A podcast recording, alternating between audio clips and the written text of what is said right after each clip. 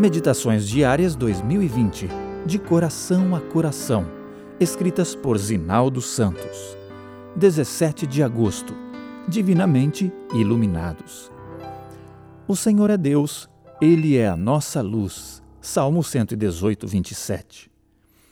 Se a vida eterna implica o conhecimento de Deus e de seu Filho Jesus Cristo, não deveríamos nos contentar com um relacionamento superficial receberemos mais benefícios espirituais conforme mais profundamente buscarmos obter familiaridade com sua pessoa e as virtudes de seu caráter.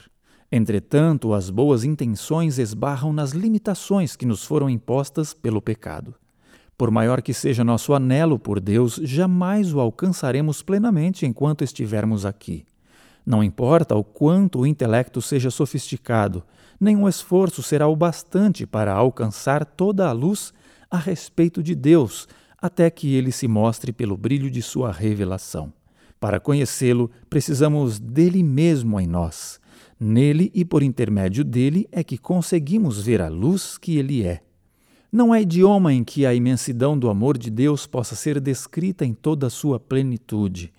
Se em tinta o mar se transformasse, em papel o céu também, e a pena ágil deslizasse, dizendo o que esse amor contém, daria fim ao grande mar, ao esse amor descrever, e o céu seria muito pequeno para tal relato conter.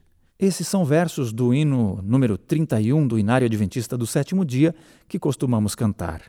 Ele excede todo o entendimento, os pensamentos mais profundos, mesmo brotando do mais elevado intelecto humano, não podem alcançar a imensidão de Deus e de seu amor. O salmista refletiu sobre como a conformidade com o pecado mantém os homens nas trevas da impiedade, longe de Deus. Ele, o ímpio, se acha tão importante que não percebe nem rejeita o seu pecado. Abandonou o bom senso e não quer fazer o bem.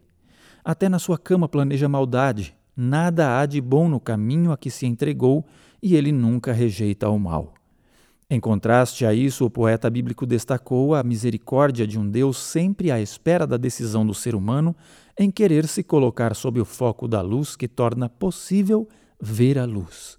Parafraseando Albert Barnes, não é olhando para nós mesmos, nem sob a ótica de nossa tremulante luz que teremos a correta visão de Deus e de tudo que lhe diz respeito não apenas pela busca intelectual de informações a respeito dele.